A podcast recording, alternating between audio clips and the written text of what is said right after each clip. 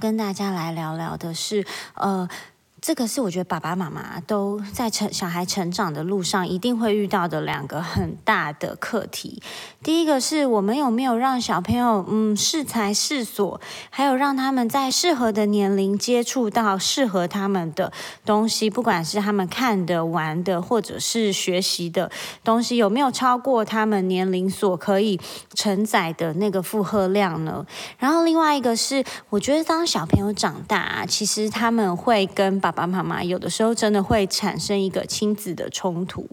那如果有亲子冲突的时候，我们大概嗯应该要怎么做呢？我分享我个人小小的经验给大家，这样子。那我首先呢，我先想要跟大家聊的是，嗯，适龄适龄的去观赏一些适合他们年龄的东西。那呃，为什么会讲到这个？其实这个是我一个嗯我自己非常非常后悔的一个经验，就是。呃，我们家有是两兄弟嘛，那哥哥的话跟弟弟是差了快要三岁，他们大概可以开始玩在一起，大概是弟弟一岁以后就可以陆续玩。那因为哥哥在弟弟一岁到两岁的时候，他其实已经四五岁了。那四五岁的小男孩呢，他基本上他已经没有那么喜欢车车了。他们接下来会喜欢什么东西呢？他们接下来喜欢的会是恐龙，或者是机器人。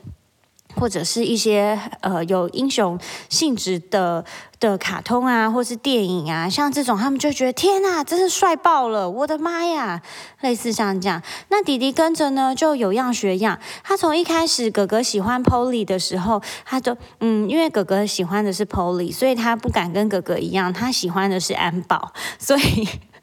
一个小男孩天天都要带着两台安保出门，那个是弟弟大概一岁以前的事。那到一岁以后呢，他就跟着哥哥开始看恐龙。可是恐龙里面其实有一些画面，其实是对一个一两岁的小孩来说是有一点太刺激的，因为他会吼啊，然后什么之类的，类似像这样子。那我觉得，嗯，让最让我后悔的是，我太早让弟弟去。接触到看英雄系列，英雄就是 Marvel 啊，漫威，然后还有 DC，他们可能美国队长、钢铁人、雷神索尔，类似像这样浩克。因为他看了这些之后，他大概是在两岁多的时候跟哥哥一起接触到这个。那一开始的时候，爸爸是只有给他们认识英雄人物，因为漫威里面超多英雄人物，看光看他们的照片就觉得天哪，太帅了。然后两个小男孩就你知道，立刻迷上，超着迷。那哥哥喜欢的是美国队长，然后弟弟是喜欢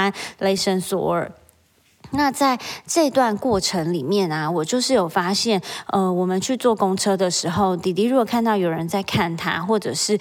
呃让他有点不顺心，他就会学恐龙，或是学浩克这样啊啊这样叫。我就说，哎，你不是可以这样叫哦，等等的。然后再再过一阵子，我发现他就是他呃，他以为他在跟人家玩对战，然后他就会打别人，然后他就是他无法，因为呃一个三岁的小。快三岁的小朋友，他其实是分不清楚现实跟。电影到底演的差别在哪里？所以他那个时候他就是很风靡嘛，所以他觉得他自己就是英雄，然后他就会拿东西乱敲乱锤，因为学雷神索尔，然后也会哈吼这样子，然后生气就会去打别人，类似像这样。然后我那个时候啊，我们要进到学校之前，然后因为他个性比较冲动嘛，所以还要请老师多观察。那结果他进了学校，大概嗯过了一阵子，然后他们他们的小朋友大家。一起在玩，结果隔天那个小女生的阿公，他就跑来学校说，嗯，那个我小孩有打他，然后他回家有跟爸爸妈妈讲这样子，然后他就说请老师多注意。那是我人生第一次跟这就是小朋友的家长道歉，就跟他说真的很不好意思。然后那个他他可能是以为在玩什么的，然后可是我回去会特别好好的教他，千万不可以再去打到小朋友，打到同学。那老师是说他们其实是在打打闹闹的，可是你知道吗？当下的打打闹闹，或是当下你觉得好玩，但是当你事后你觉得那个打闹其实是会让你害怕，或是让你不舒服的，也是有这样子的情况。所以我觉得，嗯，我不会觉得说小朋友那个小朋友他跟我儿子在打打闹闹的时候是好玩的，可是他回家他感到害怕，那他跟爸爸妈妈讲这样子是有什么问题？我反而觉得我谢谢他，因为这样子我才能提醒我的小孩。你看有些小朋友虽然跟你玩，可是他其实是很害怕的哦，他。其实是没有觉得很舒服，他觉得很不开心，类似像这样。然后我还记得，就是因为有一阵子他都会这样子打人吼人，然后我就是很伤心。有一次我就非常自责，因为我觉得真的是我自己没有把关好。呃，明明就是十二岁辅辅导级的东西，我居然让他呃两岁多就开始看了，所以是我的疏忽。那他虽然没有看电影，可是他光是看看那个呃，就是英雄人物的介介绍。然后有的时候听他们的主题曲，会有里面一些画面，就比如说呃哪一个英雄从天天空上飞下来啊，嘣嘣，然后那个对战上铿铿锵锵，哈哇，类似像这样子。所以这些事情在他的脑海里面就是完全深化在他的心里了。所以他一直觉得，他就算遇到坏人，他也不用怕，因为他可以去吼别人，可以去打别人。其实这件事情不是不应该发生在一个嗯不就不满不满三岁或。是三岁多的小孩身上。三岁多的时候，我记得哥哥那时候喜欢的还是佩佩猪啊，然后他有啊，Polly，像这样子比较温和的卡通或者是呃电影，像这样子他们来接触，我觉得是对他们的身心成长是比较好的。是我自己呃漏了这个，我自己疏忽了，然后让我的小孩。在这么早的时间，他就接触到这么刺激他感官的东西，我真的是觉得非常非常对不起他。然后有一次，因为觉觉得就是真的太对不起他了，我那次就是在呃送完他们去上学，我就去吃早餐，然后我自己还在早餐店大哭，然后哭到我就在面大哭，然后跟我朋友讲说啊，我真的很后悔怎样怎样。结果我一抬头，就是还在挂着眼泪跟鼻涕，一抬头，老板已经要关门了，铁门已经拉了一点点，然后我就说。老板，请问要，请问要那个打烊了吗？他说没关系，你坐，你坐。我觉得老板可能也被我吓到，因为他想着，这个这这个人可能在人生的十字路口之类的。然后就是很感谢，呃，正大那边的早餐店的老板娘，谢谢你，就是让我继续坐在那里，稍微整理了一下情绪。所以，嗯，我觉得这件事情真的是超级超级重要。然后也因为这样，所以就是我们家弟弟他本身的个性就比较急躁，因为他是狮子座，然后他也是比。比较呃，比较有一点要怎么讲呢？比较有一点情绪的，然后所以他情绪一来，他来的很快，然后又急又快的情况下，他有时候手就出去了，他就有时候可能就动手打人啊、推人啊，或者是呃吼别人，他很常会这样子 吼吼来吼去，然后让小朋友可能都吓一跳。所以嗯，就是我没有一直好好引导他，可是。嗯，可能他在当下，他可能下一秒他又忘记了，所以就只能一直不断的提醒，然后不断的引导。对，所以嗯，我觉得真的是不要贪图方便。你看，你其实电视开着，小朋友在一边看电视，他就可以过得很爽，而且也不太会吵闹啊或什么的。所以，嗯，但是一定要为自己小朋友看的电视或者是他接触的东西去做把关，不要觉得这些事情好像呃没有关系啦，很理所当然。我们 我们大人看都觉得这些都还好吧。可是你不是你不是小孩啊，小孩才两三岁，或是才几岁耶，你也是从这么小的一个心灵还没有那么强壮的，慢慢长大，你才变成一个心灵强壮的人呐。所以我觉得真的不要忘记了这件事情，这非常的重要。你的小孩在几岁的时期，他就应该看几岁的东西。你要自己帮他把关，因为小孩没有没有这个能力去做任何把关的事情，所以这个责任是在我们爸妈身上。对。所以，呃，我觉得如果当你不知道，哎，这到底是什么，它到底能不能看，就是去查它的分级。有一些它是保护级，有一些它是辅导级，甚至有一些是限制级。你可以用那样子去衡量，看你的小孩适不适合看。呃，因为其实前一阵子最红的就是《鬼灭之刃》这部电影，然后还有它的一系列的影集漫画。然后其实哥哥他们班很多的小朋友都已经看完了，然后我自己是没有看，但是我问了我身边的好。好朋友，那他是说一看就是完全沉迷，他说非常好看，可是里面确实是有一些断头啊、鬼啊什么的画面，所以他说他觉得好像没有到很适合小孩看。那我呃我有去查，所以基本上我是没有让我的小孩在这个时间就先看的，因为虽然很红，然后小朋友也因为他的同学说，哎，这个是《鬼灭》里面的呃祢豆子啊，然后是谁呀？然后所以他就知道那些人物，可是我不希望他先去看了这个影片，因为真的每一个小朋友他的内心能够承受的能力真的是完全不同。也许你可以承受这么多的压力，十分的压力好了，或是十分的刺激的能力，可是我只能我只能承受三分啊，那爆掉我要怎么办？对不对？所以每一个人的承受能力，还有他的心灵的心智的成熟，都是完全不一样的。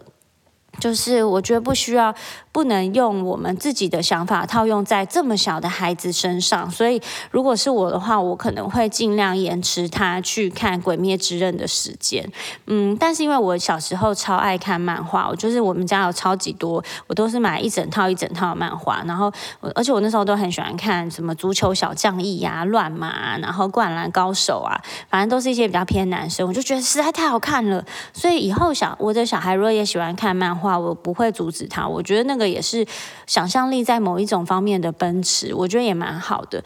所以我现在在让他们看影片的时候，我都选儿童的频道，就是 Netflix 里面有儿童的频道，或是悠悠台、某某台、卡通台。呃，可是卡通台里面也还是会有一些打杀、打打杀杀的画面，或者是什么的，或者是他的价值观，你觉得有点奇怪，真的是需要花时间陪他看个一集。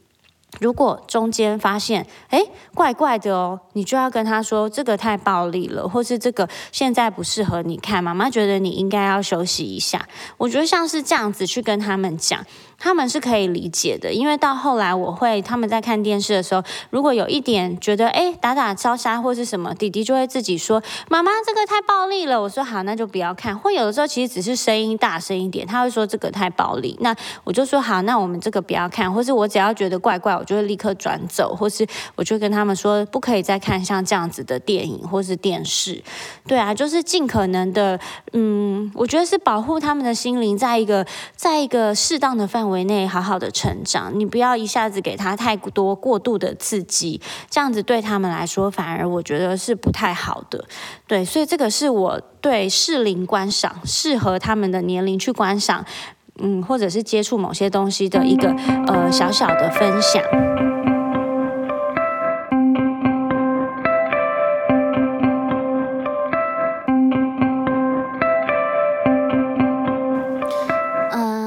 接下来呢，我想要讲一讲，嗯，关于亲子冲突的这一块。我觉得自从就是在他们比较懂事以来，可能大概一两岁之后啊，到现在，像我跟哥哥的呃关系就比较不会有冲突，因为他嗯个性很温和。那我这个人就是我就是你要跟我硬的时候，我就会跟你超级硬；可是你跟我软的时候，我就真的是会对你非常好。就是反正我就是一个 EQ 很低的人嘛，我觉得。所以就是当我遇到像哥哥这样子慢郎中这样子温和的小孩的时候，我基本上都可以好好跟他讲，然后他有情绪来的时候，我可以陪他度过。可是遇到弟弟这个急惊风，我就真的完全不行哎。因为他，因为你知道，就是可能经历过太多次，他可能生气、打人啊、摔东西啊，有的没的。我知道这是小孩必经的过程，可是可能次数频繁到我真的已经也是有一点崩溃了。所以，嗯，到后来他只要一做这些事情，我整个火就是整个情绪也会被挑起来。所以，嗯，我一直跟自己讲说，我应该要再努力，再多一点耐心，然后多一点同理心。毕竟他现在才三岁多，这样子。对啊，因为他有时候生气起来，情绪一上来，他手就出来了，他就可能先打人，或者是先去，嗯，可能先去捏别人，或者是先吼别人了，就是他情绪就上来了。那我有时候在想啊。呃，他情绪一上来，我们到底是要先压制，比如说，哎，你不可以这样子哦，这样子是不对的哦，哎，冷静一点，像这样子，或者是你应该讲说，嗯，哎，弟弟，你想想看，你现在为什么要生气？是因为什么什么什么吗？你要讲中他的内心。可是，当你同样一件同样一件事情，或是场景，或者是他的情景发生过一千次，你真的会不想再去猜他到底为什么？其实你明明就知道他为什么。真的是会有一点疲乏这样子，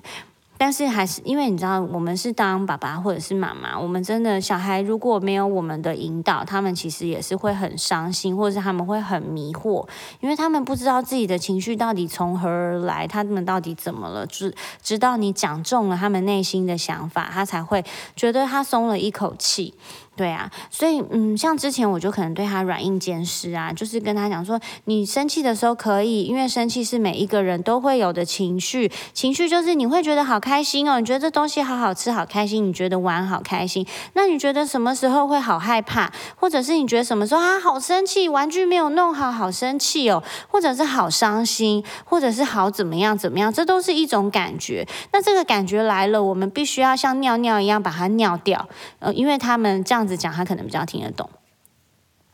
所以我就是会像尿尿一样说，哎，那你把这个尿尿像尿尿掉好了，像这样子，你要把你的情绪要排解出去，这样子的话，你才会觉得感感觉好多了。所以，呃，有的时候就是可能我都还是他生气的时候，我还是要嗯，要稍微顾及一下他到底为什么生气，要讲中他内心的想法，这样他也可以好一点。那他真的当情绪来的时候，嗯，我不是那种会叫他立刻不要哭，然后立刻请他。就是闭嘴的想的妈妈，那我是会尽量让他让他哭一哭，我觉得没有关系。可是你哭完，你情绪发泄完之后，我们还是要好好的讲道理。然后，呃，讲道理完呢？呃，我们可能我就是会抱抱他，然后抱抱他之后，我一定我每一次不管我们的亲子冲突是发生了什么事，我到最后我一定会，如果是我也有错，我一定也会跟他道歉，然后会抱他，然后不管每一次发生任何不愉快的事情，我们在最后我一定会跟他说，嗯，弟弟，你是爸爸妈妈世界上最爱最爱的小孩，还有哥哥，所以不管你发生任何的事情，你今天不乖不守规矩，然后没有做对任何事情。虽然我们会处罚你，可是这个是因为要告诉你怎么样才是对的。可是这些事情都不会影响我们对你的爱，我们永远都是这么这么的爱你哦。我觉得这个是也给他一个安全感。那我有时候还是会问他说：“哎，弟弟，我问你哦，刚才你怎样怎样？那你觉得爸爸妈妈还会不会爱你？”然后他就会点点头说：“会。”我说：“对，没错。所以你不要担心，就是不管发生任何事，爸爸妈妈永远都会很支持你，会很爱你。”然后像我之前试过很多的方法，比如说我软硬兼施，各种方法我都试了。比如说，嗯，他没有守规矩或者是怎么样，就没收他的玩具。那有的时候有用，有的时候没有用。或者有时候呢，他嗯，就是可能乱打人、乱摔玩具，我会请他去罚站或罚坐。那还有几次他可能乱打乱打，我就会轻轻的打回去，或是我也会打回去，让他知道说，你看你真的被打了是很痛的哦什么的。可是其实打来打去这件事情是不好。所以我尽量都没有这样做。然后还有，我跟他讲说，当你情绪来非常生气的时候，你可以找一个比较没有人的地方，你可以去打沙发，或者是打床，或者是嗯打枕头，或是去推墙壁。然后我有一次还跟他，有几次还跟他讲说，那不然你打自己大腿好了，你打打看，说不定你感觉到很痛，你就不想打了。但是呢，这小子也是超聪明，他没有打过自己的大腿，他打我的。就是类似像这样子，我觉得亲子冲突真的好难哦，这是我们永远一辈子的课题。所以，嗯，那我最后想要再讲一下，就是。嗯，有些人会说，哎，你是那个就是全职妈妈，你有的时候是在累什么，或者什么，或者我就说心好累，到底是在累什么呢？因为你光处理你一个小孩情绪，你可能就要弄个快一个小时。如果你是同时两个小孩的情绪一起来，你两个小孩你都要去讲，你都要去照顾，那会花你更多的力气，而且你要怎么样讲到不会伤他们的自尊心，怎么样讲到让他们觉得可以接受。或者是你要怎么处理，而且这中间还不包含你要处理自己的情绪，因为有时候大家情绪都上来，真的是没有办法好好讲。那像这样的状况的话，就是有的时候我是觉得，呃，当我自己也很生气的时候，我会跟他说：“妈妈现在也很生气，我要去旁边冷静一分钟。”或是我会跟他说：“请你在哪里冷静一分钟。”他就会更爆炸，他可能就会大哭大闹或什么之类的，不一定。那那个时候我的情绪也已经到高点了，那能怎么办？所以每一次这样子一个轮回之后，这一 round 之后，其实大家都很累耶，不光是小孩累，爸爸妈妈的心也是很累，所以一直呈现这个状态。然后，而且老实讲，因为其实小孩就是会对妈妈更赖皮，然后更依赖，所以他就是会表现出他非常真实的一面。他有时候就真的不想怎么样，他就是会发脾气在妈妈身上。对啊，所以嗯，所以真的是非常难的一件事情。然后我最后最后啊，还想要讲一下，我觉得就是不管自己的心有多累啊，你们知道谁才可以真正照顾妈妈吗？谁才可以真正照顾到我们吗？其实就是我们自己，你自己要把自己照顾好啊。今天，嗯，小孩他不太可能会，因为他们还很小，他们没有没有办法去感顾虑到你的感受。那可能先生也平常有事在忙，他也没有办法及时陪在身边。那到底是谁照顾自己呢？就是我们啊。所以不要忘记，你必须要先照顾好你自己的内心，照顾好你的健康，你才有这个力气去照顾你的孩子，然后去给他一个比较有安全感、比较安定的环境去长大。对啊，有一次我就是被弟弟激怒到，我真的觉得好烦，你们真的快把我烦死。然后我那个时候我就跟他讲说：“哎，那个弟弟，你知道妈妈有自己的名字吗？我有我的名字，你知道我名字叫什么吗？”然后他就突然啊，妈妈。你现在什么情况？那种脸看着我说哈，然后我就跟他说我的名字叫做叉叉叉，然后我跟他讲说，我不光只是你的妈妈，我也是婆婆的女儿，我也是人家的宝贝。我觉得我没必要一直在这边被你这样子一直生气。然后他就愣住。其实这句话他呃这段话他其实是听不太懂的。然后哥哥在旁边，他可能也听不懂。我是讲给我自己听的，确实是啊，我有我自己的名字，我不光只是谁谁谁的妈妈，就算是现在现阶段在呃我们当全职妈妈这段时间，他们两个都上学了，每天最常听到别人呼唤我的，不是我的名字，而是每一次他们的同学说什么什么妈妈好，什么什么妈妈好，他们跟我打招呼。那像现在这样的状况，到底是谁才能照顾好我们自己呢？就是我们啦。你要照顾好自己，你才有力气去照顾好你的孩子。所以我觉得有的时候适当适当的，比如说亲子冲突完，然后爸爸如果在，或是家人如果在，我觉得你如果自己觉得内心还是很过不过不去，我觉得不用把气出在孩子身上，你可以自己去冷静，比如说下去楼下 seven，或者是下去走一走、逛一逛、买个东西再上来，都可以让你的情绪缓和很多。然后呢，在你闲暇之余啊，可以开启你的手机，看看以前他们超级超级可爱的照片。总是会觉得时间不够，然后总是觉得好舍不得你们长大哦。他们永远都是我们的宝贝。那嗯，充饱电之后我们再出发。对啊，今天这个就是我今天的 podcast，谢谢大家的收听，然后祝大家嗯都可以帮小孩过一个非常好的呃成长的时光这样子。然后如果当当亲子冲突来临时，深呼吸，然后再好好的处理。好，大家加油，拜拜。